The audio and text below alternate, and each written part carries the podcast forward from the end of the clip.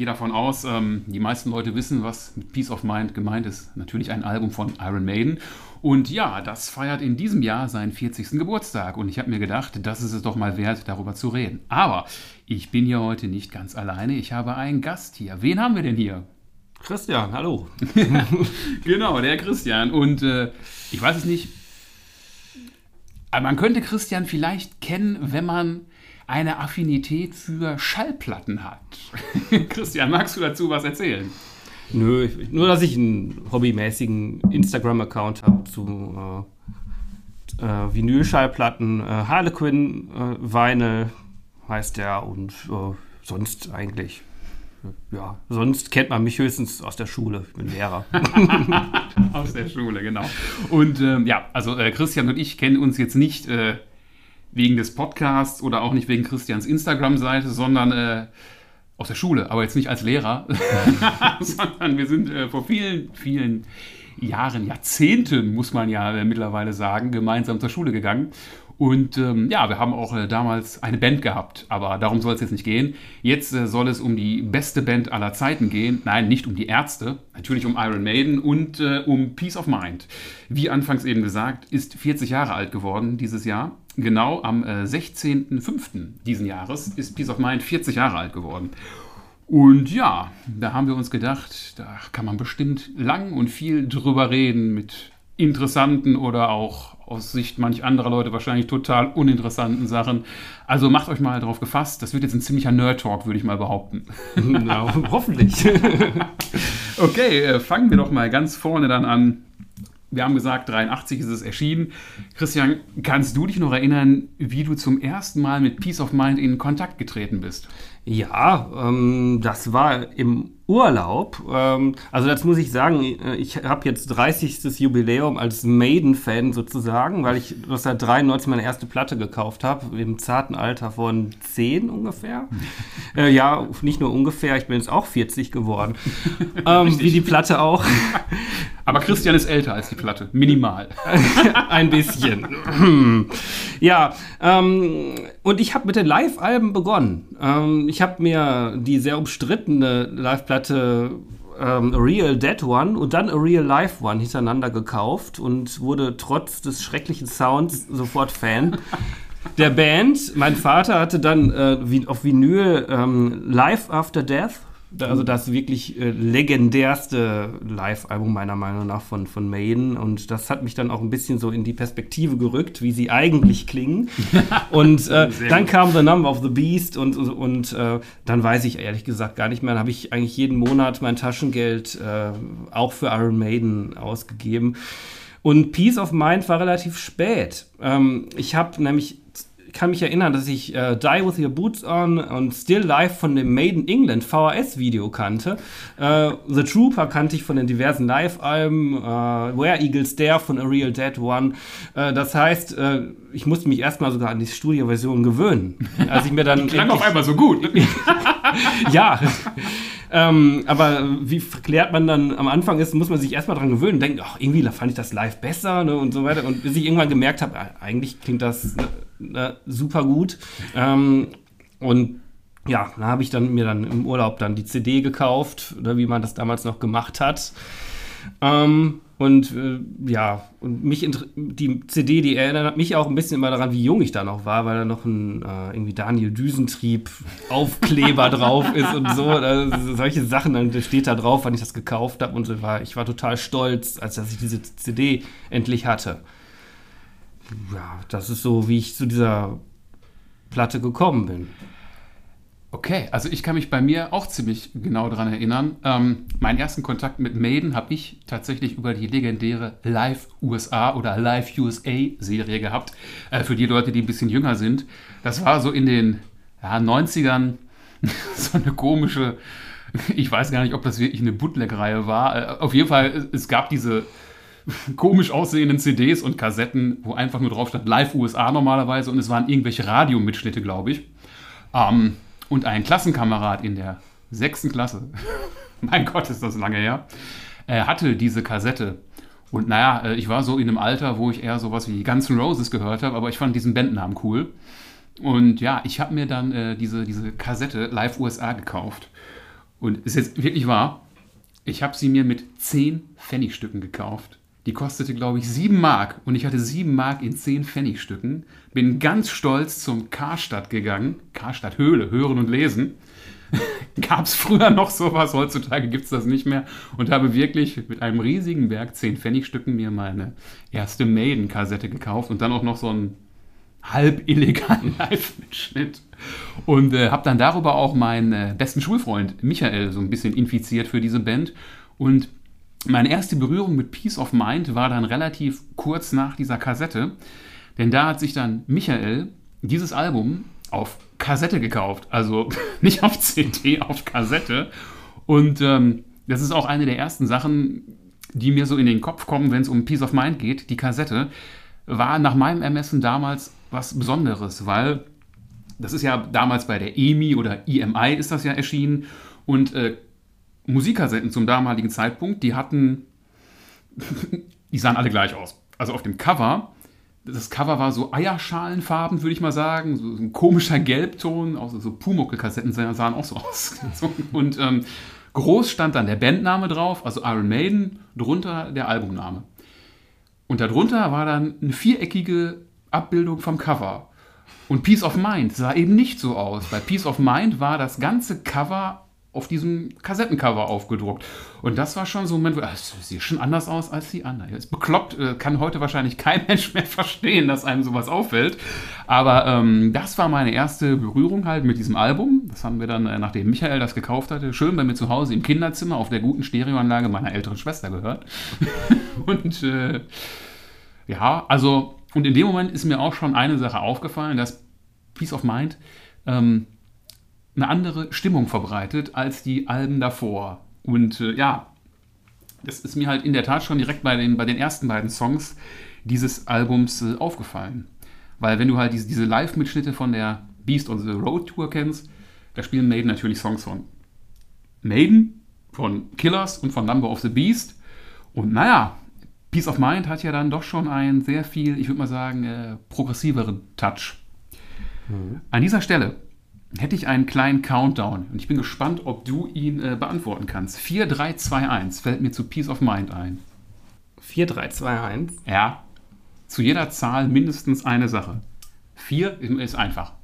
Peace of Mind ist das vierte Maiden-Album. Ja, stimmt. 3. Es ist das dritte Maiden-Album mit Adrian Smith an der Gitarre. Und Martin Birch als, als Produzent. Korrekt. Mhm. Zwei. Es ist das zweite Album mit Bruce Dickinson am Gesang. Ja. Und das erste mit Nico McBrain am Ja. Schlagzeug. Ja. Also das erste mit dem, naja, legendären Line-Up. Klassisches Line-Up kann man ja nicht sagen, Mhm. weil die Alben davor sind ja auch Klassiker. Aber es ist äh, auf jeden Fall das Line-Up, was sehr lange Bestand hatte, weil davor war es ja normal, auf jedem Album gab es ein neues Line-Up. Hier ja wieder auch, also hier ist Nico McBrain neu mit dabei, aber das hat jetzt zumindest ein paar Alben mal gehalten. Ja, Ganze vier. Das stimmt. Und äh, was äh, nichts gegen Clive Burr, aber äh, äh, was Nico McBrain in die Gruppe reingebracht hat, das ist ja nicht zu unterschätzen. Also ganz abgesehen von seiner schillernden Persönlichkeit äh, äh, und dass er auch einfach witzig ist, ähm, ist er, hat er ein super kraftvolles und, und komplexes Drumming. Äh, äh, Clive Burr hatte auch ein sehr kraftvolles Drumming, aber es war nicht so komplex, es war straighter und das merkt man, wenn man The Number of the Beast und Peace of Mind vergleicht, ganz extrem. Auch das merkt, hört man auch bei den Live-Versionen von Hallowed Be Thy Name zum Beispiel, äh, dass da ganz andere Fills gespielt werden und ähm, der hat da nochmal was ganz Großes reingebracht in die Band, äh, was er ja auch direkt mit dem ersten Fill, mit dem das Album anfängt, demonstriert. Genau, dieses legendäre, wie soll man das auf dem Schlagzeug nennen? Ist das ein Riff? Keine Ahnung. Drumroll. Ja, diese Drumroll ne, mit der, mit der Bassdrum, wo er sich ja der Legende nach äh, beharrlich geweigert hat, das mit einer Double Bass zu spielen. Er hat gesagt, ich schaff das, ich schaff das mit einem Bassdrum-Pedal, ich krieg das Ja. hin und hat sich, also Ja. sagt die Legende, ich weiß nicht, ob es Mhm. stimmt, aber das ist ja eine der Legenden, die sich darum rankt. Genau. Ja, ähm, was fällt mir sonst noch spontan ein? Das Album ist das erste Maiden-Album, das keinen Titeltrack beinhaltet. Also Peace of Mind, es gibt keinen Song, der Peace of Mind heißt. Und das Album sollte eigentlich anders heißen, nämlich Food for Thought. Mhm. Aber auch dann hätte es keinen Titelsong gegeben. Stimmt. Egal wie man es dreht oder wendet. Ähm, und diese, diese Idee mit Food for Thought hat man ja in der, im Booklet, ne, hat man das ja aufgegriffen. Da sitzen ja, in, das Bandfoto ist ja, alle Musiker sitzen am Tisch. Und vorne in dieser gedeckten Tafel ist irgendwie so eine Platte, wo Gemüse drauf ist und da drin liegt dann Gehirn. Und ja. und alle sollen irgendwie da drauf gucken. Der Einzige, der es nicht macht, ist Bruce Dickinson. Der guckt so total gelangweilt in die Kamera. So, äh. so nach dem Motto, echt jetzt? Ja. Aber auch wirklich äh, klasse äh, gemacht, diese, äh, diese Umsetzung äh, dieses Wortspiels. Ne? Dass es eben nicht Peace mit EA ist, äh, Peace of Mind, dem, dem Seelenfrieden, sondern Peace, ne? ein Teil. Ein genau. Teil äh, des ja, Gehirns oder vielleicht auch ne, der, der des ja, Mind, wie soll man das eigentlich, der G Gedanken und so weiter. Äh, ne, sehr gut gemacht, finde ich. Äh, und auch ja. ein ziemlich kultiges Foto. Das Foto ist, ich habe es mir vorhin extra nochmal angeguckt und habe nur gedacht, Bruce muss wieder aus der Reihe tanzen. Ne? Und er guckt in die Kamera und die anderen versuchen zumindest, ja. ob, ob dieses Gehirn wirklich da gelegen hat oder ob man es hinterher irgendwie rein gefotoshoppt hat oder wie auch immer man das früher fachmännisch genannt hat. Keine Ahnung. Genau, ähm, ja, Where Eagles Dare ist der erste Song auf dem Album. Haben wir schon gesagt, äh, fängt mit einem Drum, Fill oder wie auch immer an und unterscheidet sich, wie Christian ja sehr schön gesagt hat, äh, das, das ganze Drumming ist wesentlich komplexer. Also Nico McBrain spielt ja gefühlt nicht einen Takt mal geradeaus. Der, der spielt ja nicht so, wie irgendjemand anderes Schlagzeug spielen würde. Ähm, ich, das kann man, glaube ich, nicht in Worte fassen. Wer es kennt, der weiß sofort, was man meint. Und wer nicht, dem ist auch nicht zu helfen. Nico, Nico McBride erkennt man. Es gibt ja auch Leute, die behaupten, der spielt überhaupt nicht gut Schlagzeug. Ich glaube, er ist äh, hm. äh, Jazz-Schlagzeuger, ne? irgendwie. Weil das ist aber, ähm, ich, ich, ich, möchte ihn auf gar keinen Fall technisch mit Lars Ulrich vergleichen. äh, auf keinen Fall. Das wäre eine Beleidigung von, äh, gegen Nico. Aber äh, auch da, äh, ich glaube, Metallica mit einem professionellen Drummer würde nicht mehr eine Metallica sein. Und ich glaube, so wäre das auch bei Iron Maiden. Ich kann mir Maiden ganz schlecht mit einem anderen Schlagzeuger vorstellen. Das ist auf jeden Fall so. möge es Nico hoffentlich noch lange gut gehen. Er hat ja so Anfang des Jahres so ein paar gesundheitliche Probleme gehabt und hat trotzdem die Tour gespielt. Also allein das habe ich nur gedacht, pff, Respekt. Ähm, ja. Das schafft, glaube ich, nicht mhm. jeder mal ebenso. Ja, wollen wir uns mal weiter dem Album bzw. den Songs vielleicht widmen. Mhm. Was mir so persönlich aufgefallen ist, ähm, ich meine, klar, Iron Maiden waren immer die Band von Steve Harris er war immer der Hauptsongschreiber und wenn man sich die äh, Credits der ersten drei Alben anguckt, sind das ja 90% Steve Harris Solo-Nummern. Also Ausreißer, klar, auf jedem Album ist dann, ja, auf fast jedem Album ist irgendwie ein Song, bei dem Dave Morell mitgeschrieben hat. Sogar auf dem Debüt hat er einen ganzen Song geschrieben, was ja quasi ein Wunder ist. Charlotte the Harlot sind seine Credits drin. Mhm. Äh, Killers ist dann ja schon eine ziemliche Steve Harris Solo-Nummer, ja. würde ich sagen. Da ist vielleicht mal was na, von Paul Diano mit dabei. Ja, würde ich denken, das sind dann aber wahrscheinlich eher Texte. Also ähm, musikalisch ist das ja, hätte ich gesagt, Killers, Steve Harris Album. Und äh, ja, auf Number of the Beast ist dann ja Adrian Smith erstmalig auch mit dabei und hat dann auch äh, Co-Songwriting-Credits, also er hat Songs dann mit Steve Harris zusammengeschrieben, aber hier bei Peace of Mind. Wenn du jetzt äh, in Plattendimensionen denkst, also mit A- und B-Seite, auf der A-Seite ist drauf Where Eagles There, Revelations, Flight of Icarus und Die With Your Boots On. Und wenn du dir das betrachtest, hat Steve Ferris da nur an zwei Songs mitkomponiert. Also Where Eagles Dare ist komplett von ihm. Die With Your Boots On hat er zusammen mit Bruce Dickinson und Adrian Smith geschrieben. Aber die beiden anderen Songs, da hat er gar nichts mitgemacht. Und das, das, ist, das, ist, erstaunlich. Das ist erstaunlich, gerade wenn ich äh, überlege, dass diese A-Seite, ich denke logischerweise auch in Vinyl-Format, äh, äh, diese A, die A-Seite ist phänomenal, finde ich. Auf da gibt es keine schwache Minute, äh, Sekunde darauf. Ähm, da würde mich absolut nichts ändern und äh, das sind äh, ja vier Meisterwerke. Und ja, die B-Seite, darüber reden wir ja später noch. Aber, genau. aber diese, das ist absolut perfekt, finde ich. Und äh, umso erstaunlicher, dass es eben nicht das Mastermind geschrieben hat, sondern eben dann zum ersten Mal die Band geöffnet wurde und das dabei rausgekommen ist, finde ich. Richtig. Ich, ich würde auch immer denken, Peace of Mind ist, glaube ich, so das erste Album, wo zumindest aus, aus Songwriting-Sicht Maiden so wirklich als Band äh, funktioniert haben. Weil äh, die Songs von Bruce Dickinson zum Beispiel, Revelations, das, das, klingt ja wie kein anderer Song, den Maiden jemals vorher gemacht haben. Aber trotzdem, auf dieser Platte klingt es einfach nach Maiden. Ob das jetzt an Martin Birch gelegen hat, weiß ich nicht. Aber es. Äh, und auch die, die ganze Art. Also, Adrian Smith schreibt ja ganz andere Sachen als Steve Harris. Adrian Smith hat ja oft fast schon äh, simple Riffs, würde ich sagen. Und auch in späteren Alben sehr, naja, poppig klingt immer so böse, aber auf jeden Fall sehr einfach gehaltene Melodien. Und äh, Steve Harris hat ja immer seine, seine, er muss ja auf seinem Bass rumdudeln und muss ja immer, weiß ich nicht, er könnte wahrscheinlich einen Bass haben, Longscale bis, zum, bis zur Antarktis oder so und er könnte noch höher spielen, um äh, bloß irgendwie ganz viele Noten da reinzukriegen.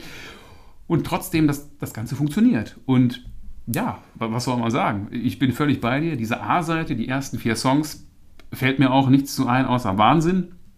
Super Songs. Auch äh, mitunter sehr interessante Texte. Gerade so bei Revelations fragt man sich ja immer so, was Bruce Dickinson da eigentlich so genau äh, gerade mit meint. Ne? Also das ist ja irgendwie so halb, äh, klar, Revelations auf der Offenbarung, aber irgendwie zitiert er da ja auch so ein bisschen Alistair Crowley ne? Mhm. und irgendwelche mythologischen Sachen. Auf jeden Fall waren es Texte, die einen so als, als Schüler, wo man nur die Hälfte wirklich verstanden hat, schon sehr beeindruckt haben, kann ich nur sagen. Ja, es waren dann oft aber auch Textzeilen, die einen angesprochen haben. Äh, also das, äh, das fand ich auf jeden Fall auch und gerade bei Revelations. Und äh, oft ist es dann einfach auch, sind es die Wörter in Kombination mit der Musik, die dann besonders tief gehen, finde ich. Gerade bei Revelations. Ich war total froh, dass ich den Song dann doch mal auf der Legacy of the Beast Tour live gesehen habe, uh, weil uh, ja. das ist, war nämlich ist einer meiner Top 5 äh, Maiden Songs definitiv und ähm, ja, das war auf meiner Bucketlist drauf und wer weiß, ob wir die Chance, die Chance noch mal äh, kriegen. Ich hatte Revelations vorher nur mit Bruce Dickinson solo auf dem Wacken gesehen. Da warst du oh, auch. Oh ja! Leute, das ist ewig her. Das war 2002. Da hat der Revelations auch gespielt. Ähm, aber ansonsten mit Maiden noch nie. Da war ich echt froh. Fun Fact am Rande hat nichts mit der Folge jetzt zu tun. Aber damals haben wir es geschafft, auf Wacken Bruce Dickinson und Blaze Bailey zu sehen. Also zwei ehemalige Maidensänger. Bruce Dickinson war da schon wieder Maidensänger, aber es war schon irgendwie lustig. Und hat zwei ehemalige Maidensänger ohne Maiden auf Wacken gesehen. Stimmt. Stimmt. Da hat er Revelations und Power Slave ne? und auch The Prisoner ja, von, von Maiden ja. hat er gespielt. Ja. Und als letztes hat er, glaube ich, äh, Old Lila gecovert. Das war eine sehr, sehr lustige Performance. Ja. Stimmt. 21 Jahre, mein Gott, 2002 war das. Krass, ja. Genau, ja. Meine Güte. Mhm. Ja, das ist die A-Seite. Mhm. Flight of Icarus ist da ja auch drauf. Ist ja auch, glaube ich, äh, so in, in Südamerika, glaube ich, ein sehr populärer Song von Iron Maiden, der lange Zeit ja aber auch, äh, kam mir zumindest so vor, so ein bisschen stiefmütterlich behandelt wurde. Ne? Er war ja damals die, die erste Single, also so als, als Appetizer fürs Album. Früher wir wirklich noch Singles in physischer Form gemacht. Ähm, und der ist, also meine ich zumindest lange Zeit wirklich quasi gar nicht gespielt worden. Ne? Stimmt. Und äh, ich verstehe nicht so ganz, warum. nee, verstehe ich auch nicht. Ähm, vielleicht, äh, weil er nicht von Steve Harris ist, sondern äh, ist er ähm, von Dickinson und Smith, ja. oder? Ja, ne? Ja. Ja, keine Ahnung. Ähm, Habe ich auch nicht verstanden. Ist eingängig, hat einen tollen Text, ist auch kraftvoll und äh, so äh, den typischen, aber, aber eben auch sehr äh, unique, sage ich mal, in der Diskografie von der, vom Tempo und vom, vom Rhythmus her, finde ich. Ähm, insofern habe ich das auch nie verstanden, war auch immer einer meiner Favoriten. Auch eine super Version auf äh, Live After Death, finde ich. Aber das ist ja sehr viel schneller, ne? Also Ja. wirklich, der geht ja im, im Original, ich glaube, 3 Minuten 50 oder so und da ist der ja sogar bei 3 Minuten 10, ne? Das ist schon, ist schon wirklich so, also schon. Aber funktioniert meiner Meinung nach trotzdem. ähm, es ist ähm, noch ein bisschen energischer. Es, äh, viele, sa- viele interpretieren da ja auch äh, nicht nur äh, die Mythologie äh, rein, sondern äh, beziehungsweise sehen nicht nur die Mythologie, sondern interpretieren da noch was rein, nämlich das ist äh, irgendwie der Aufstand von eines Teenagers gegen seinen Vater oder gegen die Obrigkeit möglicherweise auch ist hier äh, und dass man einfach nicht drauf hört. Aber möge es besser ausgehen als bei Icarus. Ja, dem, dem hat das nicht so gut bekommen, was er da getan hat. Ähm, ja, das stimmt wohl. Hm, äh, Also könnte man es dann sogar konservativ auslegen. Aber das ist dann eine andere Geschichte. Aber wobei, also eigentlich ist es ja so, dass, ja, was passiert bei der Sage von Icarus? Er stürzt ja ab, weil er nicht auf seinen Vater hört, oder? Er will ja zu hoch hinaus. Also Ja. kann man jetzt so oder so verstehen, sicherlich. Ist auf jeden Fall äh, eine spannende Angelegenheit. Ja. Habe ich so auch noch nie wirklich äh, drüber nachgedacht. Ich habe das wirklich immer so als Darstellung dieser Sage äh, verstanden. Aber könnte man natürlich auch genauso interpretieren. Ja, wollen wir mal weitermachen mit der B-Seite. Die hat dann ja äh, fünf Songs sogar. Auch den obligatorischen Scheiß-Song. Dazu kommen wir gleich noch. Aber erstmal klar, der, der Opener der B-Seite ist, kann man wirklich so sagen, der erfolgreichste Maiden-Song, den es gibt. Zumindest, äh, wenn man Spotify Glauben schenken darf. The Trooper. Ich habe es heute nachgeguckt. Also fürs Protokoll. Äh, das haben wir natürlich nicht aufgenommen an dem Tag, an dem es veröffentlicht wird. Heute ist der 11. Oktober. Und äh, ja, am heutigen 11. Oktober hatte The Flight of Icarus 380 Millionen 993.038 Wiedergaben auf Spotify. Also allein diese, diese Menge. Ich kenne sonst nur irgendwie Queen mit Bohemian Rhapsody ist bei einer Milliarde. oder so. 380 Millionen ist schon so ein, so ein Wert, wo man denkt, wow. Aber du meinst The Trooper, ne? Ja, was habe ich gesagt? Flight of Icarus. Oh, da habe ich vertan. Tut mir leid. Nein, The Trooper. Wäre aber auch cool. Leider nicht. Also die Korrektur meinerseits, The Trooper hat diese 380 Millionen Wiedergaben. Und ähm, mal als Vergleich, auf Platz 2 ist dann Run to the Hills mit 329 Millionen. Also das ist schon eine Riesendiskrepanz. Und auf dem dritten Platz steht dann Fear of the Dark mit 290 Millionen. Also zwischen Fear of the Dark und The Trooper liegen 90 Millionen Wiedergaben. Das ist schon heftig. Ich meine, da, da könnte man jetzt äh, zynisch sein und sagen, das liegt daran, dass The Trooper vielleicht äh, auch in den richtigen Playlists gelandet ist, äh, wo dann der 0815-Hörer sagt, äh, so ich, ich spiele jetzt Metal Essentials. und dann kommt The Trooper halt auch immer da drin vor. Aber gut, natürlich heißt das, dass der Song super populär ist und der wird ja auch immer gespielt. Nicht immer. Also, heute extra nochmal nachgeguckt. Auf der Made in England ist der Song nicht drauf. Stimmt. ich konnte es selbst nicht glauben, aber er ist nicht drauf. Aber dafür ist der Trooper selbst auf dem Cover von der Neuauflage. Ja, das total widersprüchlich ist, dass der Trooper auf dem Cover von Made in England ist, aber die den Song gar nicht spielen. Das ist eigentlich total witzig. Ne? Ähm, genau. Zu The Trooper, was mich daran so fasziniert, dass der so erfolgreich ist, äh, der hat ja keinen echten Refrain. Also es Ja. gibt ja keinen Text. Vielleicht ist das ja so Ballermann-Metal. Ist, vielleicht ist das die Geburtsstunde des Ballermann-Metal. Und äh, das haben Sabaton verstanden und darum sind die heute so erfolgreich. Dass man also über Krieg singen kann und dann einen schönen Mitsingen Ja. äh, Teil. Äh, oh, oh, oh, oh, oh. Ne? Na, Ja, es kann natürlich sein, dass das diesen äh, Nebeneffekt hatte. Über Sabaton sage ich besser nichts. Alles gut. Meinung darf jeder haben. Äh, ich ich finde es halt eher, also was du vorhin meintest, dass der Trooper ja vielleicht in diesen Metal Essentials oder wo auch immer ist. Äh, ich fand es deshalb so ein bisschen irritierend, weil ich immer gedacht hätte, der erste Song, wenn ich an Iron Maiden denke, ist eigentlich The Number of the Beast. Und, naja, der hat es nicht mal in die Top 3 geschafft auf Spotify. Also das ist schon so ein Punkt, was ich nicht verstehe, weil das ist für mich der Signature-Song von Iron Maiden. Weil ich glaube, jeder, wenn du sagst Iron Maiden, wird jeder sagen, oh, 666, The Number of the Beast. Das wird jeder eigentlich wissen. Ja, der romantische Teil von mir denkt dann vielleicht, dass die Fans die Musik dann eventuell häufig auch anders hören. Das kann natürlich sein. CDs, Vinyl und so weiter. Ähm, so. Und dass vielleicht dann die Kult-Songs, ähm, die am, den Fans, auch den Altfans, dann am meisten bedeuten, vielleicht gar nicht die mit den meisten Streams sind. Ich merke das an mir auch wenn ich meine Spotify-Jahresrückblick-Sachen äh, sehe, dann sehe ich ganz viel Kindermusik, äh, die ich, die ich, und äh, ähnliche Sachen, die ich ganz oft gespielt habe wegen meiner Kinder und äh, ganz viele Sachen, die ich ausprobiert habe, die ich gehört habe, aber meine All-Time-Faves kommen da nie vor. Ach, okay. Oder selten. Also ich muss gestehen, ich bin in der unglücklichen Position, dass ich, ich meine, du siehst es ja hier, ich habe nicht wirklich was, um noch CDs abzuspielen. also, ich kaufe noch CDs, ja, äh, aber ich höre wirklich äh, Musik größtenteils online. Mhm. Ähm, das ist eigentlich total schizophren. Dann sitzt du da, hörst online die Musik und nimmst das Booklet in der Hand und liest die Texte mit. und spielst nicht mal den Tonträger ab. Äh, ja, ist, ja. Auch Stoff für eine eigene Folge wahrscheinlich. genau. Macht man das überhaupt noch? Ja, The Trooper könnte man wahrscheinlich noch ewig lange drüber diskutieren. Kommen wir gleich bestimmt nochmal zu, weil wir sollten ja auch nochmal über die Videos quatschen, aber das kommt später. Wir sind ja noch bei der B-Seite. Mhm. Nächster Song ist, wie ich finde, einer der, der sträflichst unterbewertetsten Maiden-Songs überhaupt. Das ist Still Life, auch wieder eine Murray-Komposition. Natürlich mit Steve Harris, klar, auf der B-Seite kommt er dann doch wieder. Geht ja auch nicht ohne ihn, mein Gott. Das klingt jetzt vielleicht auch falsch. Also, äh, natürlich, Steve Harris ist ein Genie, egal ob als Musiker oder was auch immer er bei Maiden alles in die Hand genommen hat Natürlich haben die auch einen ne, Manager gehabt, klar, aber äh, ohne jemanden, äh, der, glaube ich, so eine klare Vision gehabt hat, hätte das niemals funktioniert. Ja, Still Alive. Ähm, mhm.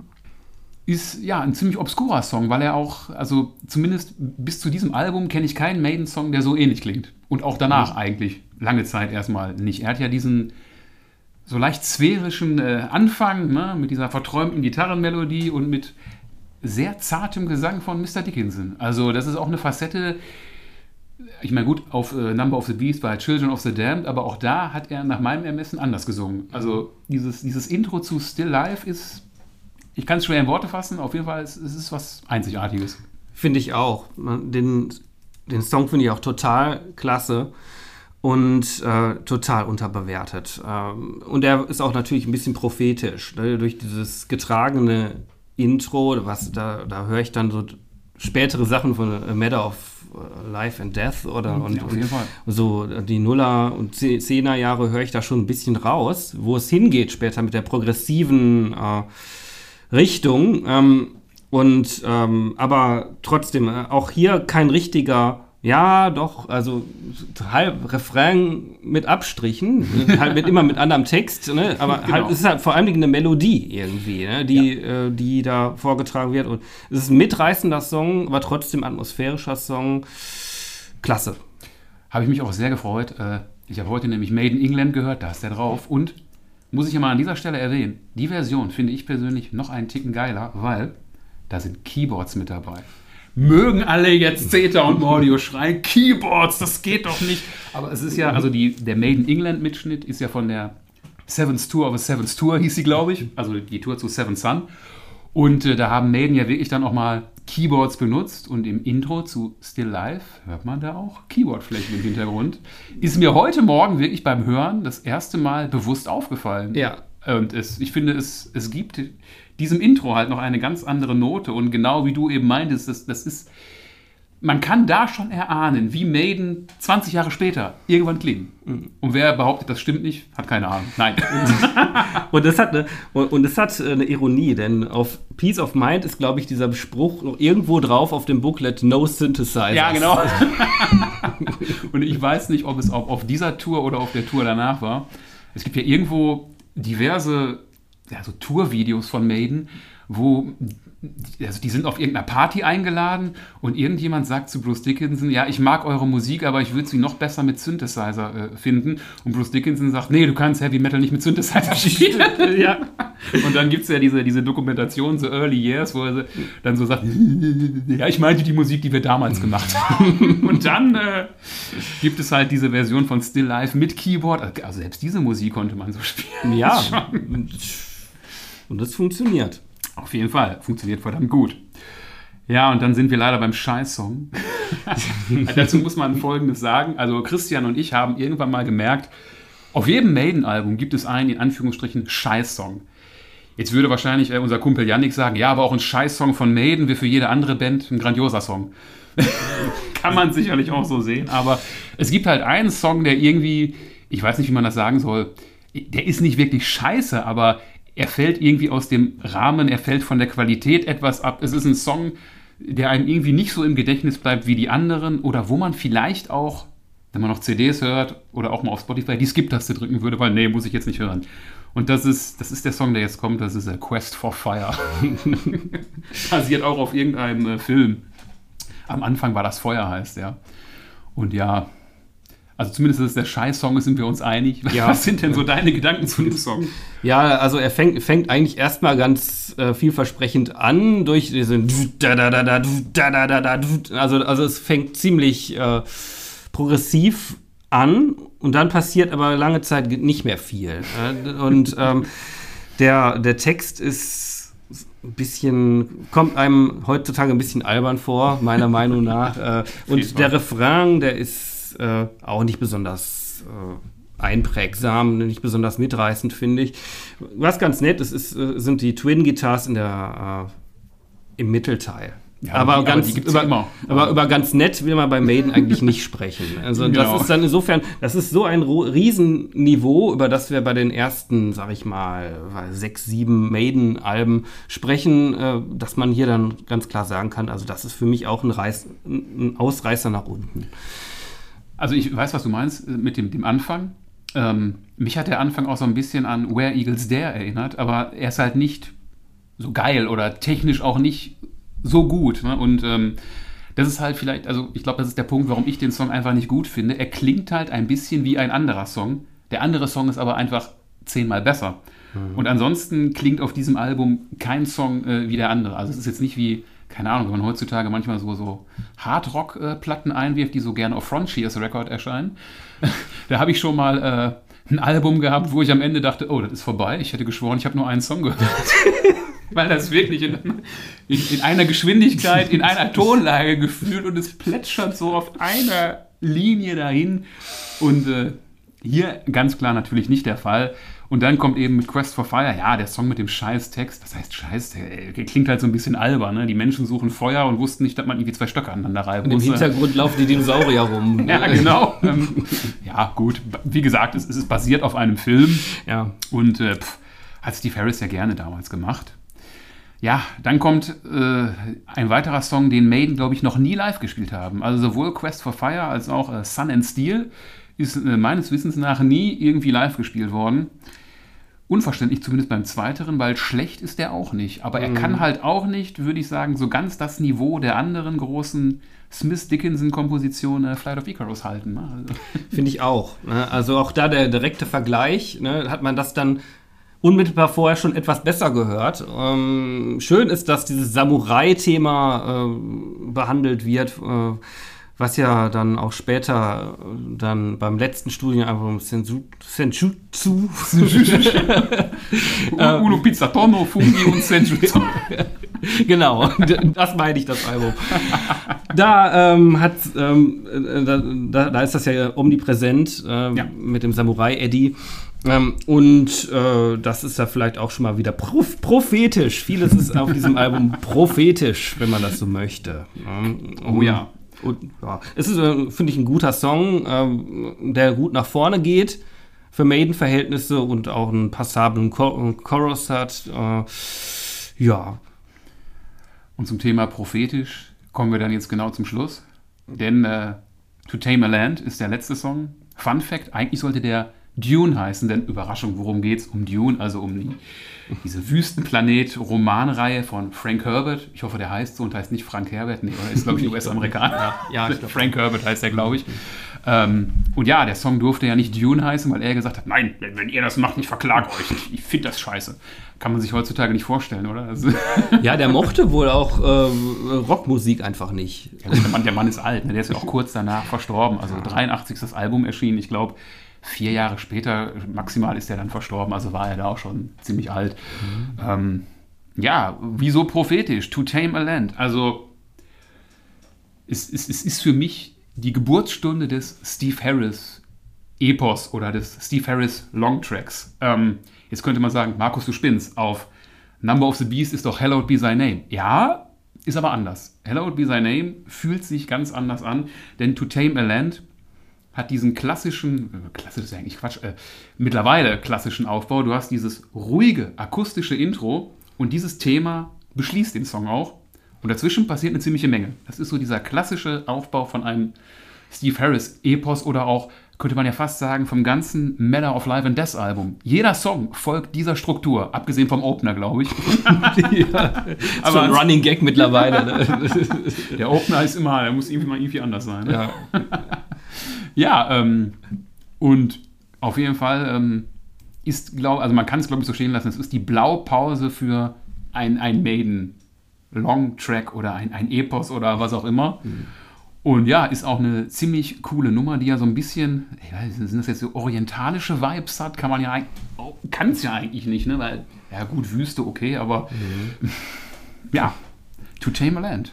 Ja, ähm, also da äh, muss ich sagen, ich habe ja schon eben gesagt, dass ich äh, diverse andere Alben, auch die eigentlich von den früheren alle Alben vorher kannte, vor Peace of Mind. Das heißt, ich habe die Nachfolger, die Nachfolge eben, wie äh, The Rime of the Ancient Mariner und äh, Alexander the Great, Seventh Son of the Seventh Son, habe ich alles vorher schon gekannt und dann war da, das ehrlich gesagt für mich nicht unbedingt der krönende Höhepunkt des Albums, ähm, der, der, das es sein sollte.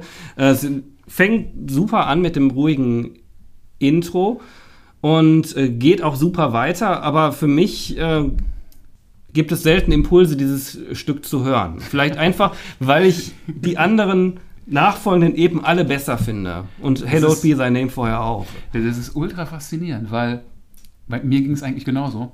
Ich habe dieses Album Anfang diesen Jahres ganz bewusst mal gehört, weil ich, ich hatte irgendwie Anfang des Jahres diese bescheuerte Idee, hör doch mal Alben mit rundem Jubiläum.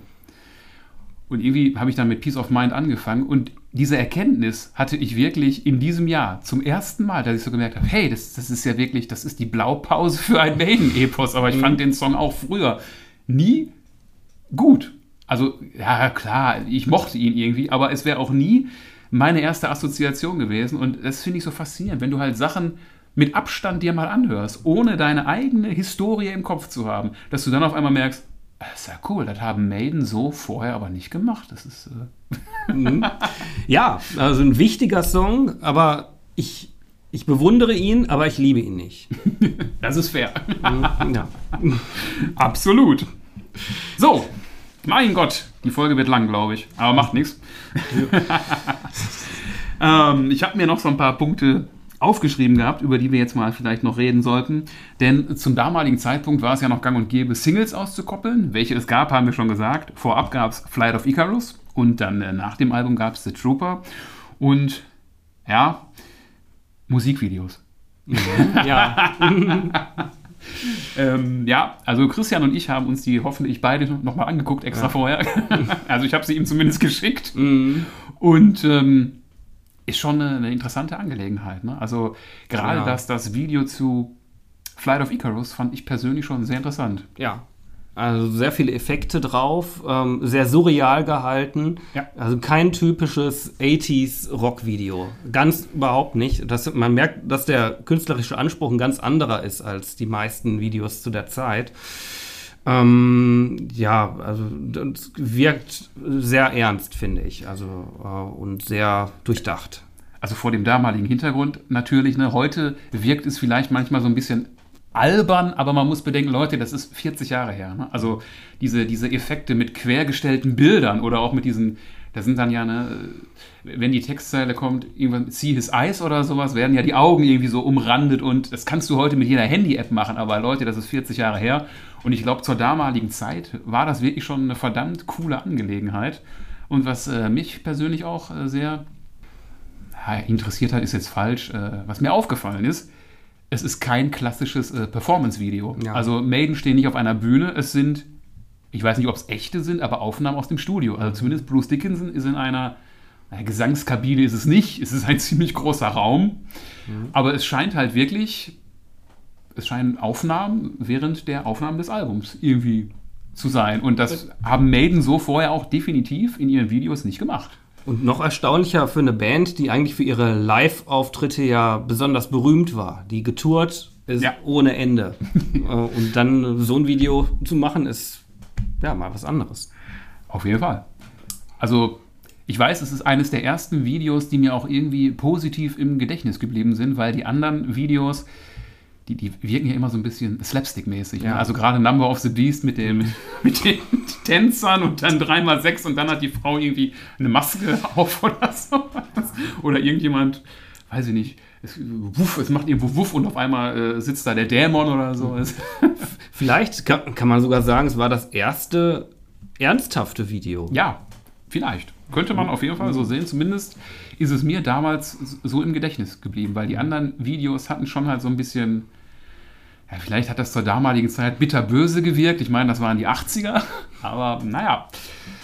Ja, Flight of Icarus. Interessantes Video.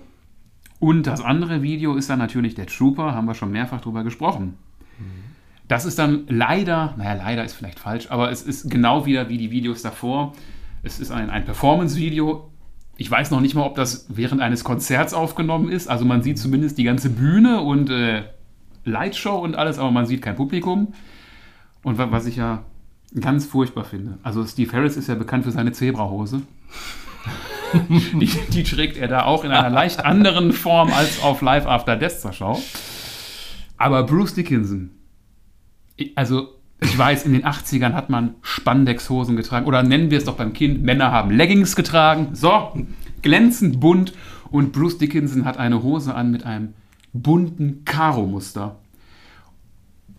Und ich, ich hatte es in Erinnerung. Und als ich es jetzt gestern oder heute mir nochmal angeguckt habe, hatte ich wieder direkt der Gedanke, das erinnert mich an das Cover vom ersten Marillion-Album. Wo dieser- ne, da ist ja auch dieser, Ja, dieser, dieser traurige Clown ist da drauf, der da irgendwie mit seiner Geige zugange ist und der hat ja auch so eine komische Latz-Strumpfhose irgendwie an und Ja, und die Bands mochten sich ja, aber, aber ich, ob das intendiert war, ich glaube eher nicht. ich glaube auch nicht, aber es ist halt wirklich. Aber es zeigt, dass die erfolgreichsten Videos nicht immer die, äh, dass die erfolgreichsten Songs nicht immer die besten Videos haben. Das ist äh, richtig. Ähm, das, äh, der Song hatten wir ja, glaube ich, schon gesagt. Der basiert ja ähm, auf, einer, auf einer Geschichte oder auf einem Gedicht. Ähm, das Ganze heißt The Charge of the Light Brigade. Und ähm, in dem Video gibt es dann Ausschnitte aus einem Film, der eben auch von diesem Gedicht inspiriert wurde. Und äh, da blendet man ab und zu Textpassagen aus dem Gedicht ein. Und ähm, auf Rock in Rio benutzt Bruce Dickinson das als äh, Einleitung für den Song. Das fand ich sehr interessant, weil ich habe das, Ja. ich habe dieses Video gesehen, habe diesen eingeblendeten Text gesehen, ne, irgendwie, da ist irgendwie Cannons to the right of them, Cannons to the left of them und ich dachte, das ist doch die Ansage zu The Trooper auf Rock in Rio. Ja, ist es wirklich. Ja, und dazu muss man ja auch sagen, dass er äh, den Trooper verkörpert mittlerweile auf der, auf der Bühne, dass das immer dazugehört. Ne? Dass, dass er da mit, mit dem Union Jack, mit der Fahne da steht. Und mit der Uniform, ne, genau. Ist äh, auf jeden Fall, ich, ich stelle mir gerade vor, Iron Maiden wären eine deutsche Band und Bruce Dickinson würde eine Deutschlandfahne stolz schwenken. Ich, ich habe mich, ich hab mich auf der aktuellen Tour auch wirklich gefragt, ob das einen Grund hat, dass er es diesmal nicht gemacht hat. Denn äh, in Dortmund hat er es zum, also jetzt zum ersten Mal, dass ich das so gesehen hätte, hat er es nicht gemacht. Also er hat keine Flagge auf der Bühne gehabt. Aber das weiß ich nicht. Ob das schon ein politisches Statement ist oder ob ich da, ob der einfach keine Lust hatte, sich nochmal umzuziehen, das weiß ich nicht. Genau. Bruce wird alt. ist ja auch jenseits der 60, ne, wenn ich mich nicht irre. Genau, ja. Ähm, ich weiß nicht, sollen wir es wirklich mal kurz ansprechen? Doch, ich finde, man muss das tun. Ähm, so ein bisschen Politik muss ja mal kurz erlaubt sein. ähm, diese, dieses Gedicht, The Charge of the Light Brigade, Brigade, ne, heißt es. Charge of the Light Brigade. Ja, Ähm, Brigade. da geht es um eine, um eine Schlacht und um die Schlacht bei Balaklava. Ähm, jetzt wird man wahrscheinlich schon vom Wortlaut erahnen können, worum es dabei geht. Also da geht es um eine Schlacht zwischen den Briten und den Russen und die sind, glaube ich, mit den Franzosen da zusammen. Ähm, ja, und dieses Städtchen liegt in der heutigen Ukraine. Haben wir vorhin schon gesagt, es geht um den Krimkrieg und oh Wunder, die äh, Krim ist besetzt von Russland und äh, ja, Ja, also es ist, das zeigt, dass solche äh, Songs, die, die damals schon historisch waren, auch wieder eine ganz andere Bedeutung kriegen können, natürlich. Also auf jeden Fall macht es einen sehr nachdenklich, wenn man halt ähm, über, über solche Songs dann mal ein bisschen nachdenkt, worum es dabei geht und äh, Also der Song war ja vor 40 Jahren, der war ja da nicht aktuell. Diese Schlacht ist ja wesentlich länger her. Und wenn du dann denkst, 40 Jahre später, nimmst du eine Podcast-Folge auf und denkst, hey, die Situation ist eigentlich jetzt äh, wie in diesem Song. Äh, ne? so, natürlich nicht ganz, äh, aber es macht einen schon sehr, sehr nachdenklich, Ja, wie ich gibt, finde. ja, es gibt in der Ukraine auch extrem viele Maiden-Fans. Habe ich so immer mal wieder gesehen. Und ähm, da haben auch, es gibt auch das Trooper-Bild mit der ukrainischen Flagge. Das ging ziemlich viral. Ja, passt ja auch. Ne? Also, ja. So, aber genug äh, von Politik, sonst äh, glaube ich nicht, schweifen wir hier irgendwie ab und könnten noch eine Stunde über sowas reden und würden uns wahrscheinlich eher in Rage reden, als über eigentlich eine schöne Sache reden, wie eben Musik. ja. Ich muss mal gerade hier so gucken, ich habe mir ja ein paar Notizen gemacht, weil wir, wir machen das hier natürlich nicht hundertprozentig aus dem Stehgreif. weil ich glaube, äh, viele Dinge fallen einem bestimmt spontan ein, aber es ist nicht verkehrt, wenn man sich ein bisschen Gedanken vorher gemacht hat und ja. Aber wenn ich das hier so richtig sehe, haben wir jetzt tatsächlich alles so abgearbeitet, was ich mir aufgeschrieben habe. Und ja, wir haben gesagt, es ist das 40-jährige Jubiläum. Dann werfen wir an dieser Stelle noch ein paar andere Zahlen, Daten und Fakten in den Raum, worüber man noch sprechen könnte, wenn man wollte. Denn natürlich hat nicht nur Peace of Mind ein rundes Jubiläum. Ebenfalls ein rundes Jubiläum feiern die von Christian bereits angesprochenen und wenig beliebten Live-Alben Real Life One und Real Dead One und natürlich Live at Dunnington, was glaube ich ein bisschen besseren Ruf letzten Endes hat. Ähm, das ist nämlich, äh, also alle drei sind 1993 erschienen, geil, oder drei Live-Alben in einem. Kann auch nur Maiden Ja, machen. ja, das stimmt. Aber ich bin froh, dass sie es gemacht haben, denn äh, mir fällt gerade ein, wie ich überhaupt zu Maiden gekommen bin. Unter anderem durch die Bravo. Klar. äh, äh, Und ähm, weil auf Music Nonstop bei MTV abends irgendwann, also da, durf, da durfte ich mal ausnahmsweise lange aufbleiben. Also, und, ihr erinnert euch, Christian war da 10, ne? ja, genau. Da kam Hallowed Be Thy Name, live at Donington. Und äh, das war wirklich der Moment, wo ich gedacht habe, die Band ist interessant. Interessant. Im positiven Sinne, ne? weil es gibt ja auch, äh, so interessant benutzt man ja auch gerne so, also Ja, ich könnte jetzt aus Eff- Effekt äh, äh, heischerisch sein und sagen, das hat mich vom Stuhl geblasen. Ich bin sofort gerannt, habe mir die CD gekauft. Genau. Nein, aber ich habe wirklich, es hat einen großen Eindruck hinter, hinterlassen bei mir und ich habe gedacht, okay, das ist also die Band aus der Bravo.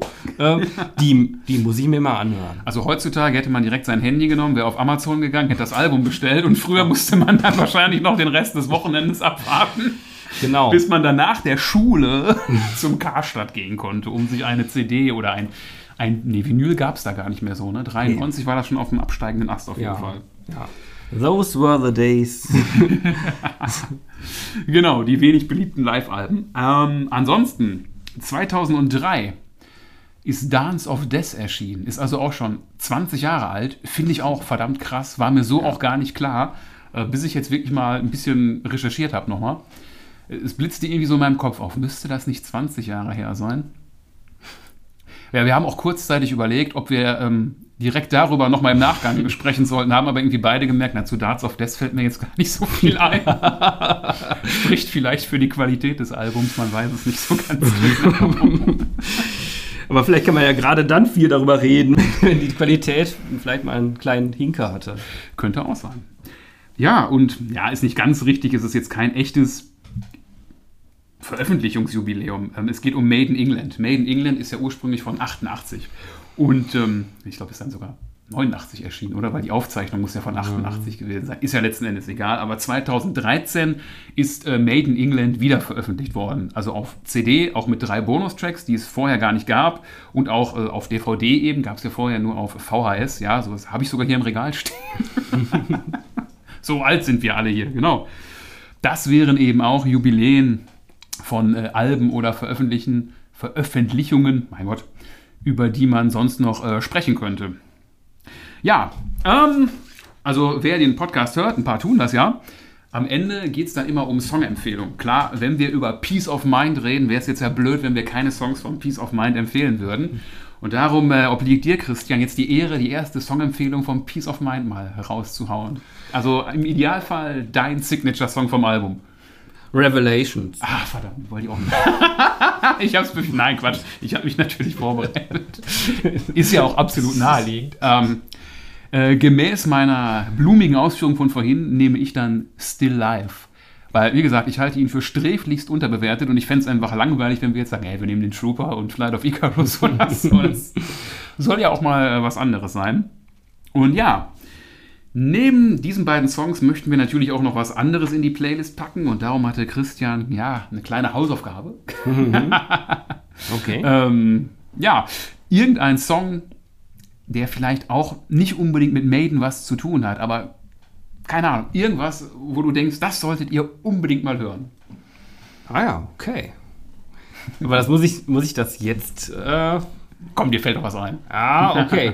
äh, mit, äh, mit Maiden zu tun. Äh, oder auch nicht mit Maiden zu tun. Ähm, dann nehme ich ein großes Idol von äh, Bruce Dickinson, nämlich Peter Gabriel. Aha.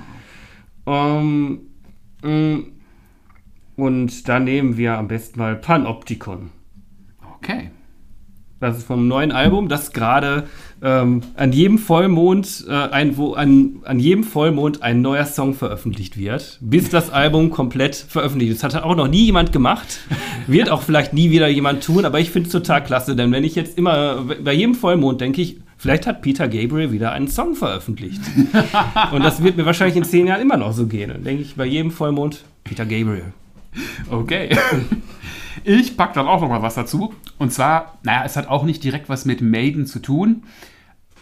Also es ist kein Song von Maiden, auch kein Song von irgendwie einer. Man könnte jetzt ja auch bloß Dickinson Solo-Nummer nehmen oder hier von Adrian Smith, als er ausgestiegen ist. Ich weiß gar nicht, wie hieß die Band? Psycho Motel oder irgendwie so in der Art. Wenn es nicht stimmt, tut mir leid, ich weiß es wirklich nicht. Die war, glaube ich, auch nicht so wirklich erfolgreich.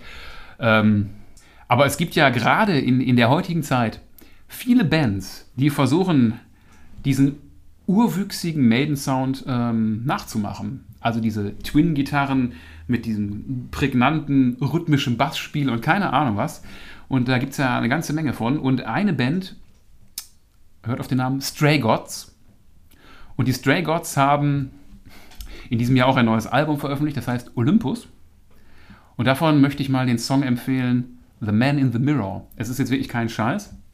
Ich habe ich habe diesen, dieses Album mit meiner Verlobten zusammen gehört und sie guckte mich wirklich an und meinte, haben Maiden oder Bruce Dickinson was Neues veröffentlicht? Das ist wirklich kein Scheiß. Ähm, jetzt kann man natürlich sagen, buh, ist ja Rip-Off oder irgendwas. Ist aber völlig egal. Äh, ich würde sagen, Leute, wenn ihr diesen Maiden-Sound so von Number of the Beast mögt und mit Abstrichen eben auch von Peace of Mind, hört mal in die Stray Gods rein und eben in diesen Song ich hoffe, der Songtitel war jetzt richtig. Muss ich eben nochmal nachgucken, ob er wirklich The Man in the Mirror heißt. Ja, Christian, möchtest du denn den Hörern da draußen noch irgendetwas weiterführendes zu unserem Thema hier erzählen? Ist dir noch irgendwas jetzt eingefallen zu Peace of Mind oder Maiden? Mm, Dass ich hoffe, dass äh, das nächste Bruce Dickinson Solo-Album, das ja jetzt angekündigt ist, äh, der Hammer wird, den ich, ja, den ich mir erhoffe. genau. Auf jeden Fall. Äh, denn das war eine echt große Durststrecke. Ähm, äh, ich, ich liebe die Soloalben von Bruce Dickinson zwischen 1997 und äh, 2005. Und mal schauen, was da kommt. Und hier die kleine Korrektur: der Song heißt The Other Side of the Mirror. Ich wusste doch, Man in the Mirror ist nicht richtig. Das war Michael Jackson. Echt? Das wusste ich gar nicht. Aber dafür, Michael Jackson kriegen wir jetzt keinen, äh, keinen Link mehr zu Maiden, fürchte ich. Nee, das kriegen wir, glaube ich, nicht hin. Ja, okay. Ähm, also ihr merkt schon, äh, Bruce Dickinson ist auch ein mega Thema. Ich könnte mir fast vorstellen, dass wir dann im nächsten Jahr, wenn dann Bruce Dickinson geliefert hat, äh, vielleicht so eine Session wie hier nochmal wiederholen und eben dann wunderbare Geschichten über Bruce Dickinson erzählen oder wie gut oder schlecht das Album ist oder warum es denn so wenig nach Chemical Wedding klingt und dafür viel zu sehr nach keine Ahnung. Wonach, weiß ich ja nicht, wonach es klingt. Mhm. Ich, boah, wie war der Songtitel? Irgendwas mit Mandrake, ne? The Mandrake Project oder Ja, irgendwas. Ja, The Mandrake Project, ja. so? Genau. Ja, ähm, also ich hoffe, ihr hattet jetzt genauso viel Spaß wie wir. Ich kann nur für mich sprechen. Es hat mir verdammt viel Spaß gemacht, Mir auch. über diesen ganzen äh, ja, Nerd-Kram zu reden. Ich glaube, hier war sehr schwer Fanboy-Alarm und äh, Nerd-Talk angesagt, aber ich glaube, das hat jetzt auch jeder erwartet, der hier draufklickt und sieht, dass wir hier mehr als 45 Minuten über ein Album sprechen wollen. Wenn uns was Wichtigeres im Leben einfällt, können wir auch über was anderes sprechen. Ja, aber die Politik wollten wir ja nicht. eher nicht. genau, haben wir ja gesagt, das ist Quatsch. Und von daher, ja, was bleibt uns noch zu sagen? Ähm, wie üblich, ihr könnt euch gerne melden. Die äh, Mailadresse vom Podcast ist in den Show Notes. Da werde ich, denke ich mal, auch noch ein paar andere Sachen reinpacken. Wie zum Beispiel äh, die Links zu den tollen Videos, die ihr euch dann ja auch mal angucken könnt, falls ihr sie nicht kennt. Und äh, ja, ich hoffe, es hat euch gefallen. Und erzählt uns doch mal, ob wir sowas vielleicht öfter machen sollen zu den Themen von gerade. Oder es gibt ja auch andere Jubiläen von Alben. Zehn Jahre ist ja von der Theorie auch schon Jubiläum. Vielleicht ein bisschen früh, aber 20, 25, 30. Meldet euch doch gerne mal, erzählt, wie es euch gefallen hat, macht Vorschläge, worüber man reden könnte. Ansonsten, ja, bleibt Fans von Iron Maiden, abonniert den Podcast, folgt äh, Christian und mir auf Instagram oder auf Facebook, wo auch immer. Und ja, was soll man sonst noch sagen? Wir brauchen jetzt irgendein cooles, griffiges Zitat. Beenden wir das äh, Ganze mal mit einem Zitat aus dem vierten Song dieses Albums. If you're gonna die, die with your boots on.